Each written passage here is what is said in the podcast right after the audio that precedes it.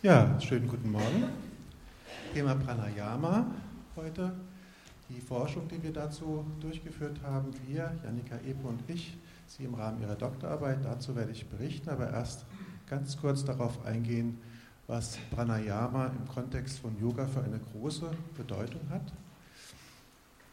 Das heißt, es ist ein Kernelement des Yoga, das gleichberechtigt steht neben der Konzentration und der Haltung, der inneren und äußeren Haltung. Und ich würde sogar so weit gehen zu sagen, dass Yoga-Praxis ohne eine bewusste Atmung nicht möglich ist. Es ist so ein wichtiges Element des Yoga, die Atmung, äh, dass es ganz äh, wichtig ist, darauf zu achten. Wir sehen es in der Asana-Praxis. Alle Yoga-Lehrer, Yoga-Lehrenden von euch wissen das. An der Atmung könnt ihr erkennen, wenn ein Übender, ein Schüler zu tief äh, hineingeht, sich sehr anstrengt, wird die Atmung stoßweise angestrengt oder er hält sogar die Luft an oder sie, um nicht zu fühlen, was da im Körper passiert, wenn man überdehnt. Ja, das Fühlen wird blockiert. Es gibt natürlich Pranayama als eigene Atemstufe, da werde ich gleich noch ein bisschen näher drauf eingehen. Und in der Meditation wird auch schon im Yoga Sutra eine Brücke geschlagen von der Atemschulung hinein zu Dharana. Ja, das ist das Üben von Pranayama den Geist vorbereitet für die meditative Schulung. Es gibt auch etliche Ausführungen dazu, dass das Denken durch den Atem angetrieben wird. Ja, solange der Atem in Bewegung ist, ist das Denken in Bewegung und weil wir Stille erreichen möchten, lernen wir auch den Atem in die Stille zu führen. Ihr könnt das ausprobieren, wenn ihr die Luft anhaltet, könnt ihr trotzdem noch nachdenken. Ja, also so grob ist dieser Zusammenhang nicht, aber er ist sehr subtil und lange Zeit hat man gedacht, das Atmen, das ist so eine Sache im Hirnstamm. Das hat sich komplett geändert. In den letzten Jahren wissen wir, dass die Atmung tatsächlich, so wie es die Yogis gesagt haben, die Emotionen und auch die höheren kognitiven Funktionen deutlich beeinflusst. Darauf werde ich am Ende des Vortrags auch nochmal eingehen. Da gibt es ganz neue Untersuchungen dazu mit implantierten Elektroden im Gehirn, wo man sehen kann, wie der Atemrhythmus das bewusste Atmen die elektrische Aktivität im, im Nervensystem moduliert. Ja, hier kennt, das kennt ihr alle, die acht Glieder des Yoga, eingeteilt in die äußeren Glieder und in die inneren Glieder und eben diese Brücke von den Atemübungen hinein in die Konzentration. Ja, also Pranayama ist grundlegend und führt hinein in die höheren Stufen. In der Literatur, wissenschaftlichen Literatur finden wir Aussagen wie diese. Es ist wohl die älteste, bekannteste Technik zur Stressreduktion. Im Volksmund einen langen Atem zu haben, erstmal tief durchzuatmen. Überall taucht es auf als eine Methode, um die Emotionen zu regulieren und den Geist zu beruhigen. Eine langsame, tiefe Bauchatmung wird auch empfohlen der Psychotherapie, beispielsweise bei Personen mit Angststörungen, wenn die merken, Sie sind am Rande hin zu einer Panik.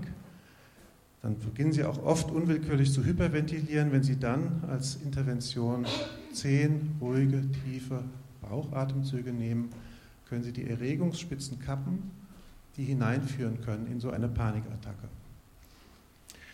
Wir können auch schön zeigen, wie das Atmen, Vertiefen auf die Herzrate wirkt.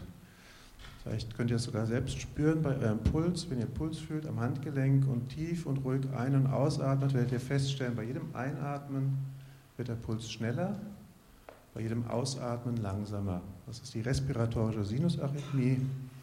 Wenn wir normal flach atmen, so mit vier, Atem, vier Sekunden pro Atemzug, ist das relativ wenig ausgeprägt. Je langsamer wir Atmung machen, insbesondere wenn wir so in den Bereich von zehn Sekunden pro Atemzug kommen, wird es ganz deutlich, ganz stark und gibt Schwankungen, das ist gut so. Das ist ein Zeichen für Gesundheit, für vegetative Regulationsfähigkeit des Herzsystems. Und wenn wir auf die Atmung achten, führen wir die Aufmerksamkeit in den Körper hinein und in die Gegenwart. Denn die Atmung ist nur etwas Gegenwärtiges im Körper.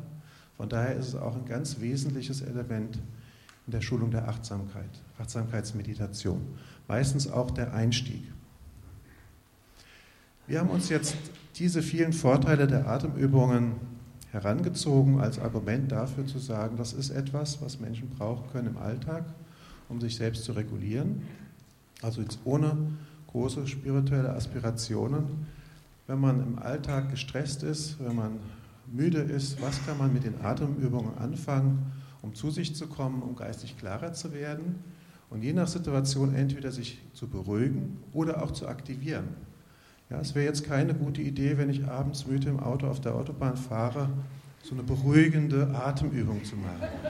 So schöne, langsame, ruhige Atemzüge, dann gehen noch die Augen zu. Ja. Wenn ich dann eine kleine Hyperventilation mache, kleine, milde, sanfte Hyperventilation, kann ich mich wieder geistig wach machen und erfrischen. Und dann haben wir uns überlegt, was für Atemtechniken bietet das Yoga? Das Pranayama ist ja auch eine eigene Wissenschaft, kann man sagen, für Atemtechniken, wo man auch schon heute genug Hypothesen ableiten kann, was sind die Wirkungen dieser Übungen. Und da haben wir jetzt in einer Studie, die wir vorstellen, jetzt im Folgenden, vier Techniken rausgewählt. Diese Arbeit von Jannike heißt Wirksamkeit von Atemtechniken zur Selbstregulation. Wir haben diese Atemtyp, Atemtechniken praktizieren lassen, erlernt, vermittelt sie in einem Kurs den Teilnehmern über acht Wochen, vier Module. Sie wird das gleich auch noch ein bisschen näher vorstellen.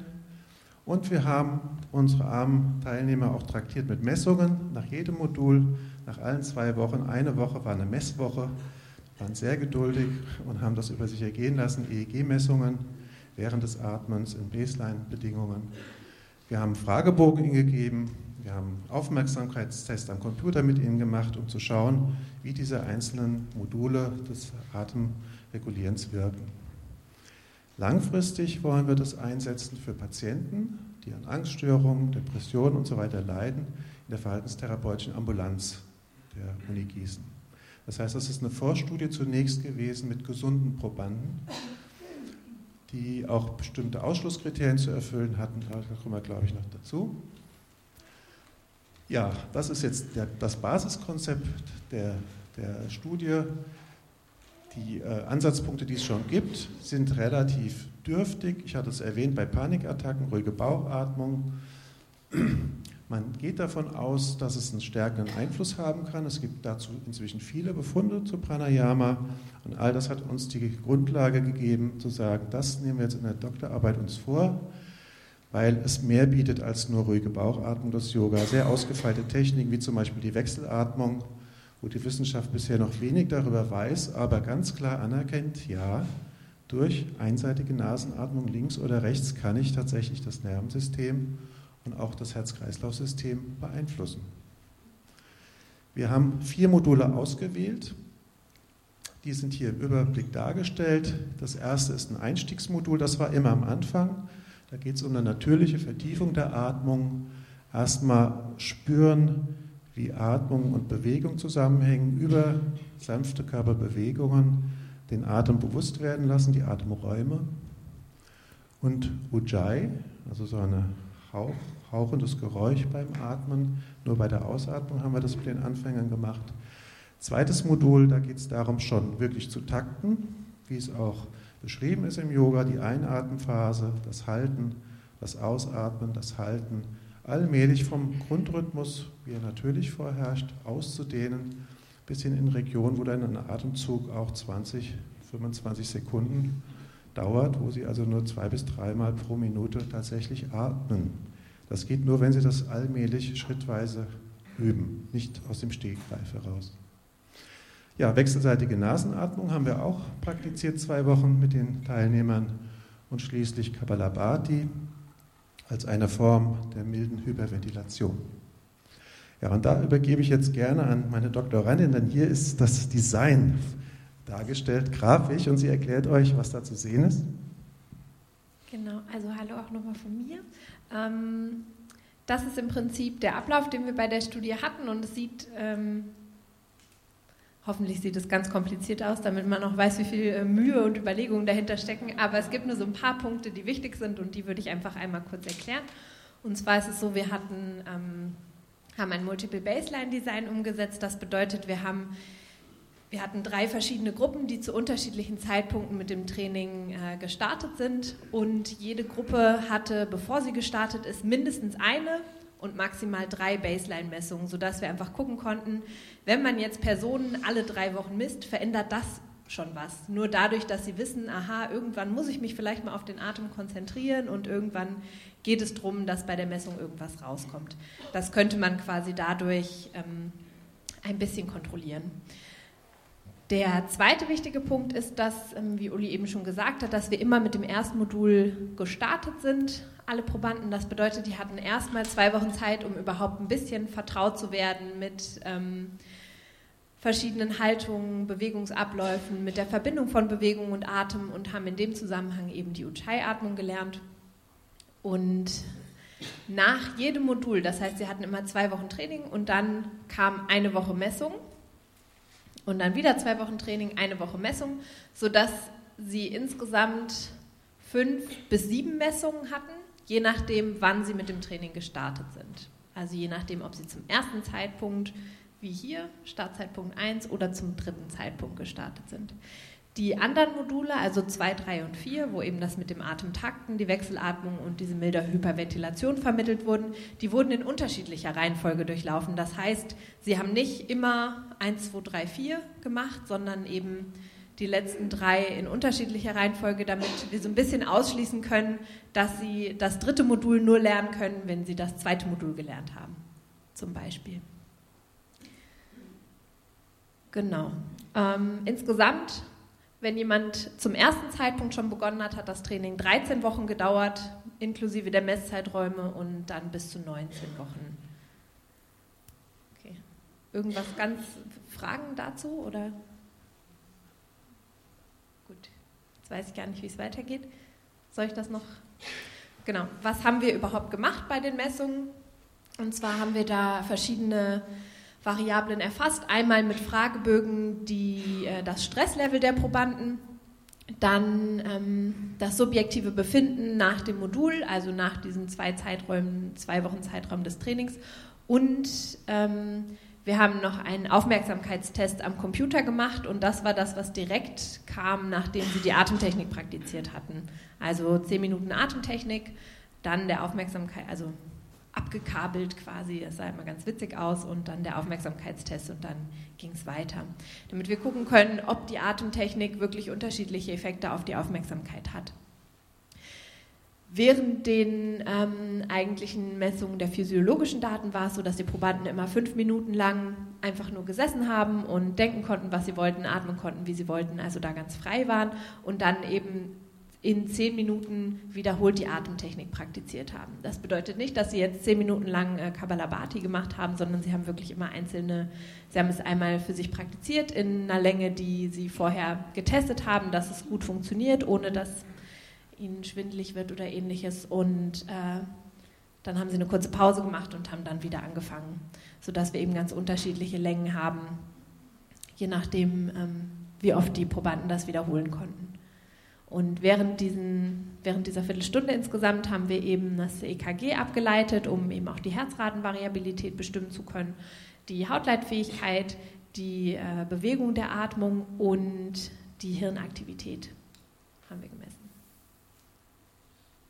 Und nach sechs Monaten haben wir nochmal eine Follow-up-Messung gemacht, wo die Probanden nacheinander ähm, die Atemtechniken praktiziert haben in einer Messung, um einfach nochmal zu gucken, ob es auch längerfristige Effekte gibt und um zu gucken, ob die Probanden die Sachen auch wirklich anwenden. Das war ja eigentlich äh, der Punkt oder ob sie es überhaupt mitnehmen können, wie es sich so äh, gestaltet, wenn man nicht jede Woche daran erinnert wird, dass man das ja machen muss.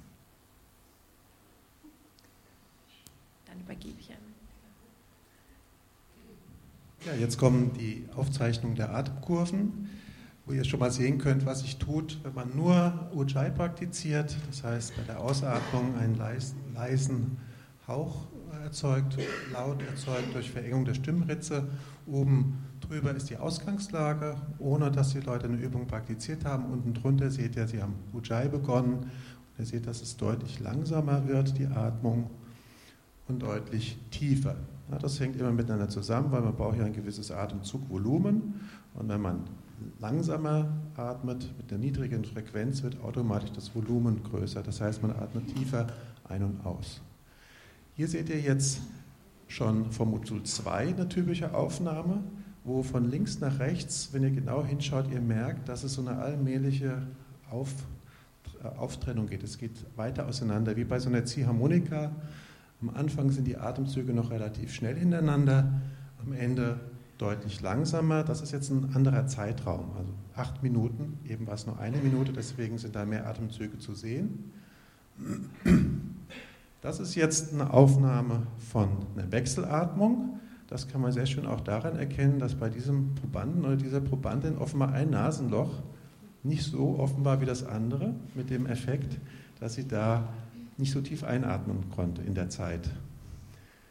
Und schließlich das Beeindruckendste, was auch noch gerade so aufzuzeichnen war von der Auflösung her, das ist Kabbalabhati, also eine Phase mit sehr vielen, sehr schnellen Atemzügen. Das kann man noch aufzoomen, man kann die einzeln erkennen. Und danach etwas, was auch sehr wichtig ist, eine Phase von Atemstillstand, also von Nichtatmen. Und genau das wird ja auch im Yoga als sehr wichtig angesehen, dass ich in diesem Moment vom Atmen keine Verwirbelungen des Geistes habe, auch der Gehirnaktivität, Moment von Stille, weil der Atemantrieb in dem Moment, weil er über das Kohlendioxid im Blut, über Partialdruck gesteuert wird, reduziert ist. Ich habe gar kein Bedürfnis zu atmen, weil ich vorher etwas hyperventiliert habe. Wir hatten aber natürlich auch Ausschlusskriterien, zum Beispiel war Epilepsie äh, Ausschlusskriterium für die Teilnahme, weil Hyperventilation auch benutzt werden kann um epileptische Anfälle auszulösen im Zuge der Diagnostik von Epilepsien. Ja, das äh, führt zu einer Erregung des äh, Nervensystems zu hyperventilieren. Ja, und jetzt kommen schon die Ergebnisse zu den einzelnen Bereichen. Frage, kann man Stress reduzieren mit den Atemtechniken? Man sieht hier den stärksten Effekt tatsächlich nach der schnellen Atmung, was ein bisschen überraschend ist. Die Leute sagen, sie können damit Stress abbauen. Und es kommen jetzt so ein paar Originaltöne von den Versuchspersonen auch, dass sie das zum Entspannen und Beruhigen eingesetzt haben. Vor allem im Alltag, wenn eine stressige Situation war, kam sozusagen die Erinnerung. Sie hat auch immer wieder darauf hingewiesen, denkt dran, wann im Alltag ist eine Anwendung sinnvoll und haben das genutzt, wenn es hektisch war, vor wichtigen Ereignissen, vor Prüfungen zum Teil auch im äh, Kontext der Universität. Also da waren wir sehr zufrieden, dass das funktioniert hat. Beim Wohlbefinden hatten wir eine Skala, die sehr viele unterschiedliche äh, Unterskalen beinhaltet, zum Beispiel Konzentrations- und Reaktionsfähigkeit. Da hatten wir uns eigentlich viel erhofft. Es gab dort beim Wohlbefinden keine Änderung laut Fragebogen. Aber zum Beispiel nachlassende Anspannung waren alle Module, Genussfreude und Lustempfinden, Modul 2 und 4, Zufriedenheit mit dem aktuellen Körperzustand. Das hat nur das Modul 2 mit der verlängerten Atmung herbeigeführt. Was man hier sieht, ist, dass es tatsächlich differenzielle Wirkungen gibt. Und das war uns eben wichtig zu sehen. Es ist nicht egal, wie ich atme, welche Technik ich, Technik ich anwende, sondern es macht einen Unterschied. Und das haben die Probanden auch gelernt und gemerkt und für sich umgesetzt. Wir haben eine Zunahme von Achtsamkeit, also Atmung ist auch ein gutes Vehikel, um Achtsamkeit zu erhöhen, zu steigern. Annehmende, nicht urteilende, mitfühlende Haltung haben alle vier Module gesteigert und auch bewusstes Handeln, Gegenwärtigkeit, die Module 2 bis 4. Also auch im Vergleich noch zu Modul 1. Nach den ersten zwei Wochen haben wir ja immer wieder den Fragebogen gegeben und wir haben gesehen, auch nach diesen ersten zwei Wochen Ujjayi-Atmung haben die anderen Module noch was zusätzlich gebracht. Also es hat sich drauf addiert. Ja, jetzt kommen ein paar Anwendungen im Alltag. Ich denke, das kannst du wieder ganz schön erzählen, weil sie hatte den direkten Kontakt. Ähm, eine Sache ist vielleicht noch wichtig. Also es geht ja oft darum ähm, zu sagen, naja, je länger man übt, umso intensiver kann man ja auch die Erfahrung mit der Atemtechnik machen und das stimmt. Warum wir jetzt hier nur zwei Wochen genommen haben, ist einfach, weil uns besonders dieser direkte physiologische Effekt der Atemtechnik interessiert hat und äh, dass es da jetzt nicht darum ging, dass sie, ähm, wie drücke ich das jetzt am besten aus? Also es ging jetzt nicht darum, dass sie die Atemtechnik in Gänze erfahren mit allem, was das auch mit Geist und Psyche machen kann, sondern dass sie wirklich einfach in bestimmten Situationen, in denen man vielleicht sich auch gar nicht mehr so gut sortiert kriegt, wenn man jetzt einfach nur versucht, in die Meditation zu gehen, dass sie da eine Möglichkeit haben, einfach direkt ähm, Effekte zu erzielen über diese körpernäheren Techniken, sag ich mal. Ähm, genau, zur Anwendung im Alltag. Also es war schon ganz spannend, was da so auftaucht. Ich hatte natürlich auch einige Ideen, wo, wie man die Atemtechniken einsetzen kann. Grundsätzlich, ich weiß gar nicht, wir haben es, glaube ich, vorhin schon gesagt, also äh, die Ujjayi-Atmung war unsere Idee, dass man sie eher in Situationen ansetzt, äh, einsetzt, in denen es darum geht, sich zu entspannen. Bei der Verlängerung der Atmung, wo es darum geht, so ein bisschen Konzentration zu schulen oder wieder zu mobilisieren. Bei der Wechselatmung geht es eher um Ausgleich und äh, eben bei der Hyperventilation um Aktivierung. Und jetzt hier zu dem Allgemeinen, was die Teilnehmer so gesagt haben, also dass die Atemübungen unkompliziert zu machen sind und eben auch in vielen Situationen möglich und schnelle und positive Effekte zeigen. Das ist natürlich eine wunderschöne Antwort. Wir haben sie nicht diktiert, sondern sie wurde wirklich einfach so aufgeschrieben. Und äh, eben auch wirklich, dass man verschiedene Situationen ähm, nutzen, dass man sie in verschiedenen Situationen nutzen kann Genauso wie wir uns das erhofft haben, also eben vor dem Schlafengehen oder in Lernpausen oder auch ähm, während dem Lernen. Und einfach mal, wenn zwischendurch ein bisschen Zeit ist zum Üben. Ähm, was ganz oft auftauchte, war wirklich das vor dem Schlafengehen, wo die Probanden viel die Ujjayi-Atmung genommen haben oder auch mit den Audiodateien geübt haben.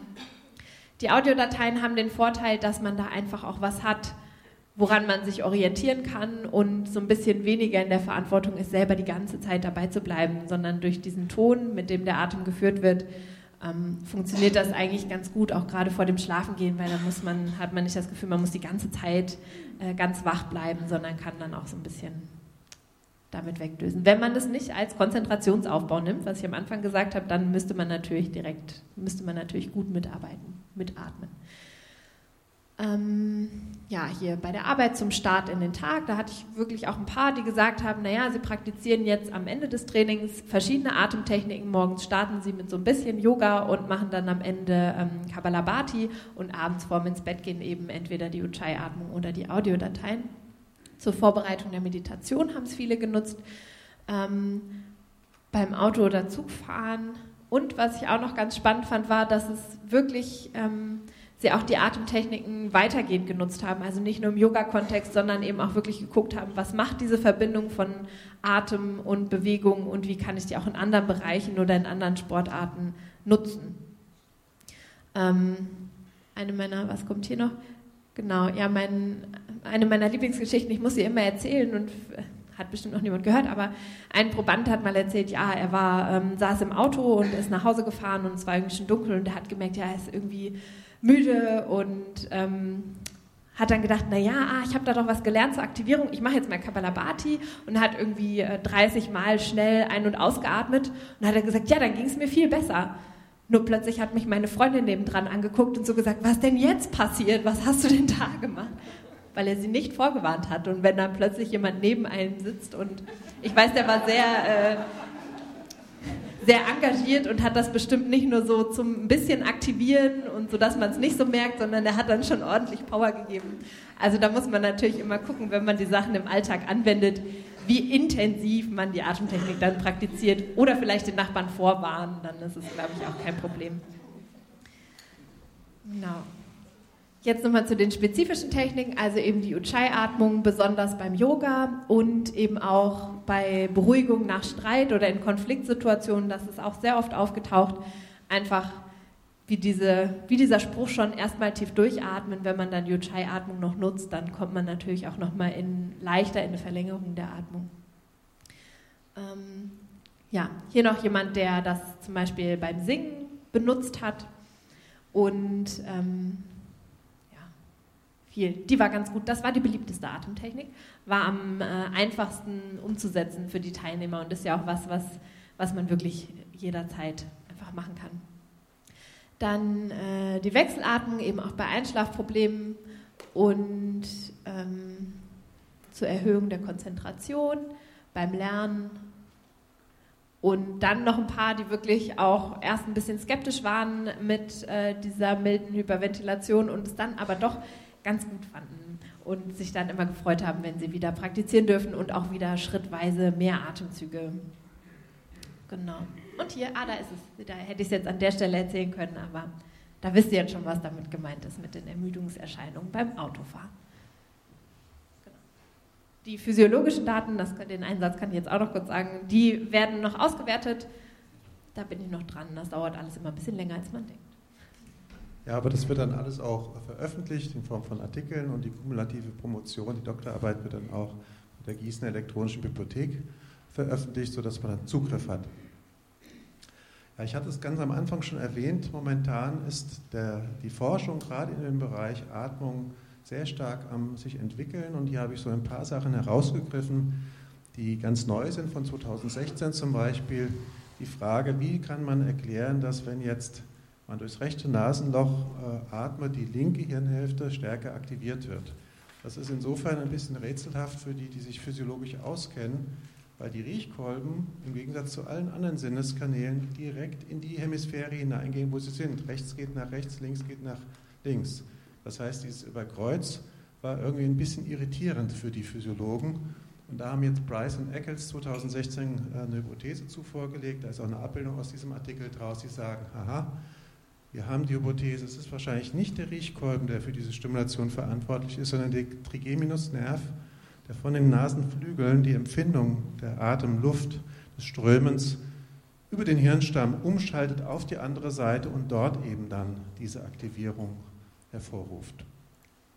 Dann 2017 und auch 2018 sind Artikel erschienen, Übersichtsartikel, die sehr schön zeigen, in einem ganzen Feld von emotionalen Studien, emotionale Verarbeitung, kognitive Verarbeitung man sehen kann, dass die Rhythmik der Atmung ganz entscheidend mit eine Rolle spielt für das, wie unser Gehirn arbeitet. Also genau so, wie es auch im traditionellen Yoga schon beschrieben worden ist, dass der Atemrhythmus eben nicht nur so auf Hirnstammebene so eine basisphysiologische Regulation bietet, sondern ganz stark einbezogen ist bei Emotionen. Man kann das auch schön in der Psychotherapie beobachten, wenn Leute an Themen rankommen, die sehr emotional besetzt sind, wie der Atem manchmal sehr flach wird oder sie anfangen tief zu atmen. Wir kennen das alle vom Seufzen, wenn uns was tief bewegt, dass wir uns da irgendwie Luft verschaffen. Und das kann man heute physiologisch auch sehr schön zeigen. Und eine dieser Studien, das hatte ich auch schon erwähnt, die haben tatsächlich bei Patienten die Elektroden implantiert hatten in verschiedenen Hirnregionen wegen äh, Epilepsie-Diagnostik, auch Atemübungen praktiziert. Und der Artikel, der dann da erschienen hat, ist, heißt Breathing Above the Brainstem. Also das Atmen geht weit über den Hirnstamm hinaus. Man kann sehen, wie die, die Aktivität im, im emotional verarbeitenden System, im limbischen System und oben im Kortex durch die Atmung moduliert wird. Und ich glaube, dass das auch etwas von diesen Phänomenen ist, von diesen physiologischen Phänomenen, die die Yogis schon vor vielen hunderten, tausenden Jahren durch Introspektion beobachtet haben. Ja, und jetzt zum Abschluss, bevor wir ähm, in die Frühstückspause gehen, wahrscheinlich die meisten von euch, würde ich gerne noch mit euch eine Übung aus dem Buch machen, die ihr als Yoga-Lehrer oder Yoga-Praktizierende mit nach Hause nehmen könnt weil sie, glaube ich, sehr stark und kraftvoll vermittelt, wie man über die Atmung in relativ kurzer Zeit zu sich kommt. Das ist eine Übung, die jetzt nichts mit dem Trainingsprogramm direkt zu tun hat, sondern im hinteren Teil des Buches ist, wo wir beide nochmal mehr so unsere persönlichen Erfahrungen mit dem Atmen, äh, wie es die spirituelle Praxis vertieft dargestellt haben. Dazu möchte ich euch bitten, euch bequem hinzusetzen oder auch zu legen, wenn ihr das wollt und die Aufmerksamkeit auf die Bauchatmung zu lenken. Am besten schließt ihr dazu die Augen und beobachtet die Atembewegungen der Bauchdecke, im Nabelbereich, wie sie sich hebt und senkt und verbindet dieses Hineinspüren in den Bauchraum mit dem Begriff von Ruhe. Der Atemrhythmus ist viel ruhiger als unsere Gedanken, die so schnell hin und her flitzen. Und wenn ihr eure Bewusstheit auf diesen Rhythmus anpasst und spürt, wie die Atmung ein- und ausfließt, dann kann ein Gefühl von Ruhe sich ausbreiten in euch. Ihr könnt auch den Begriff Frieden verwenden oder den Begriff loslassen.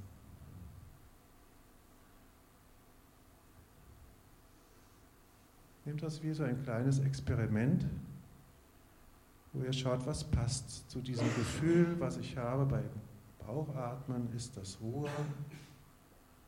Ist das Frieden? Und was passiert, wenn ich dabei loslasse? Muskuläre Spannung, aber auch alles, was mich im Geist beschäftigt. Wichtig ist nicht in den Kopf zu gehen, sondern mit der Aufmerksamkeit ganz wirklich im Bauch bei der Atmung zu bleiben und die Qualität davon zu realisieren.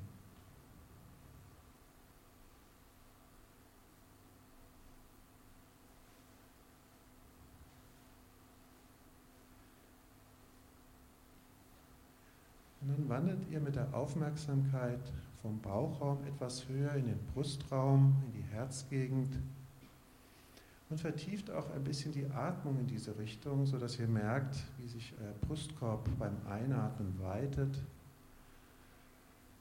die Flanken sich dehnen zu den Seiten und auch wieder zusammengehen beim Ausatmen. Der Fokus der Aufmerksamkeit wandert vom Bauch hinauf zum Herz. Ihr schaut, was ihr dort für Empfindungen wahrnehmen könnt und beginnt mit einem Begriff des Öffnens. Öffnen, Offenheit im Herz, fühlen, was da ist und annehmen. Das, was in euch ist, das, was um euch ist.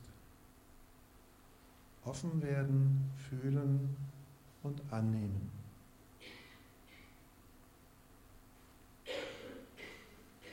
Und dann schaut, ob ihr auch in der Herzgegend ein Gefühl von Liebe spüren könnt. Dass das Herz das Zentrum von Liebe ist, von Mitgefühl, Wohlwollen, Güte.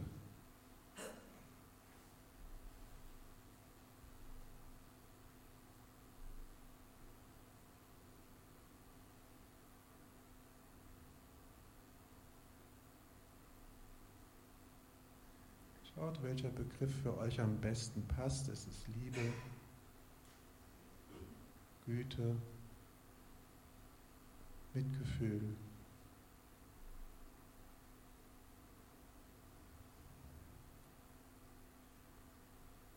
Dann wandert ihr mit der Aufmerksamkeit noch ein bisschen höher und spürt beim Einatmen einen kühlen Luftstrom im Naseneingang.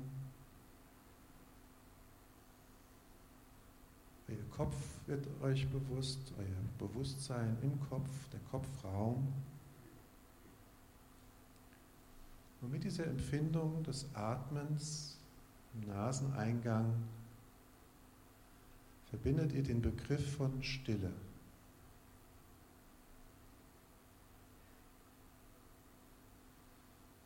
Nur die Empfindung des Atems ist da und der Geist wird still und klar.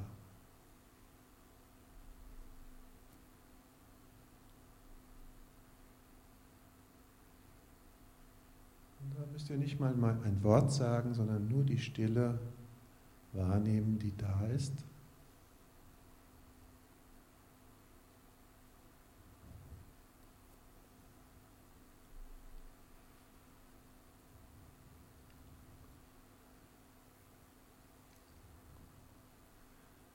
Und als drittes, als letztes, verbindet ihr nun eure Aufmerksamkeit im Geist, eure Stille mit dem Bauch und dem Herz. Das heißt, ihr werdet euch alle drei Räume in euch, Bauch, Ruhe, Herz, Liebe und die Klarheit im Geist euch bewusst, ein Raum Nehmt euch als ein Ganzes wahr, was verbunden ist. Auf all diesen Ebenen.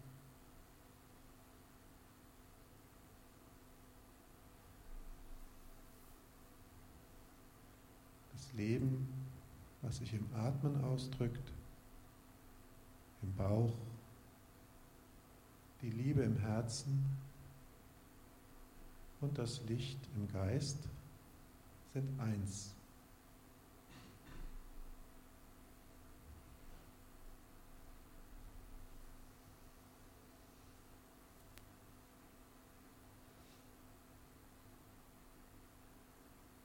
Ist eine kleine Übung, die man in fünf Minuten praktizieren kann, zum Beispiel vor einem Yoga-Unterricht, vor einer Yogastunde. Ich habe das auch praktiziert mit Psychotherapeuten, Verhaltenstherapeuten, die das zwischen den Sitzungen praktizieren, wenn ein Patient da war und sie wollen geistig sich frei machen.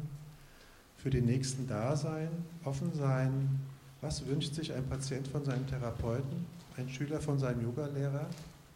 Ruhe, Liebe, Mitgefühl und Klarheit. Das sind die Qualitäten, die man mit dieser Übung, mit dem Atem sehr schön in sich kultivieren kann. Sie sind da. Man braucht sie nicht erzeugen, nicht suggerieren sich, sie sind da. Die Literatur, die ich erwähnt habe, findet ihr auch auf der Webseite zum Buch, was wir veröffentlicht haben. Wir haben jetzt im 1. Oktober es erschienen, ein Buch, wo das gesamte Programm drin ist, publiziert. Gibt es auch vorne zur Ansicht in der Buchhandlung. So sieht es aus.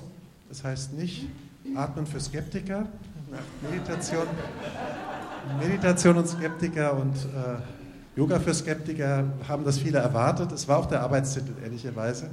Aber dem Verlag war es dann zu witzig, ja, weil äh, wirkliche Skeptiker gegenüber dem Atmen gibt es keine. Die sind schon ausgestorben. Ja. Ähm, dort findet man das Training über die acht Wochen, die physiologischen Grundlagen zu allen einzelnen Modulen auch mit den aktuellen äh, wissenschaftlichen Befunden dazu, die Übungssequenzen, die wir eingesetzt haben. Dort gibt es auch Videos mit den Anleitungen, die sind für jeden frei zugänglich, kann man sich runterladen, wo Janika die Übungen vorführt, so wie sie es auch im Kurs getan hat. Und Erfahrungsberichte der Teilnehmer sind auch in diesem Buch abgedruckt, weil das war für uns sehr wichtig, ein Modell zu geben für die Leser, dass sie sehen, dass andere davon profitiert haben, dass es wirklich funktioniert. Ja, damit sind wir am Ende. Ich bedanke mich für die Aufmerksamkeit. Es wäre jetzt noch ein bisschen Zeit, um Fragen zu stellen, denke ich. Ja, Dankeschön.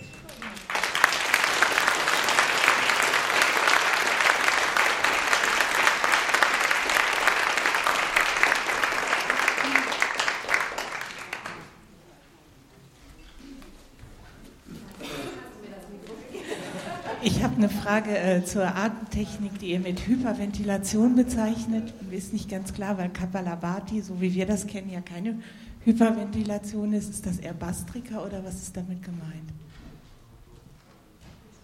Okay, nee, es ist nicht Bastrika. Es ist wirklich nur das aktive Ausatmen, was aber schon äh, zu Effekten von Hyperventilation führt.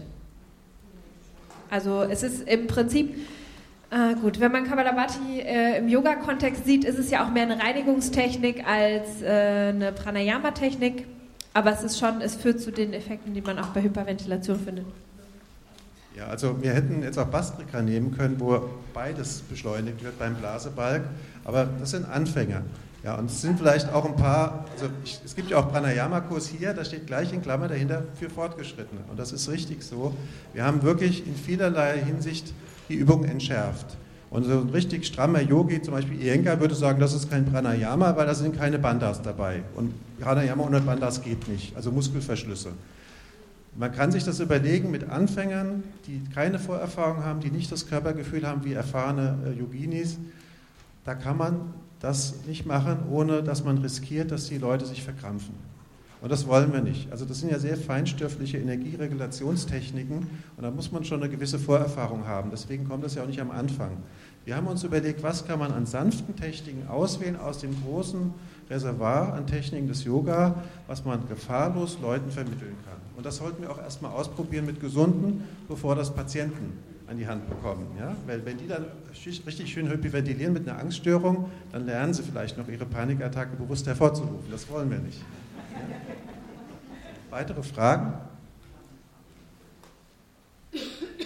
Ja, ich will jetzt mal schnell. First. Gab es eine Kontrollgruppe ähm, jetzt bei Ihren Untersuchungen oder ähm, hatten die Probanden davor Erfahrungen mit Yoga? Also war das wirklich komplett unbeeinflusst. Okay. Und Kontrollgruppe.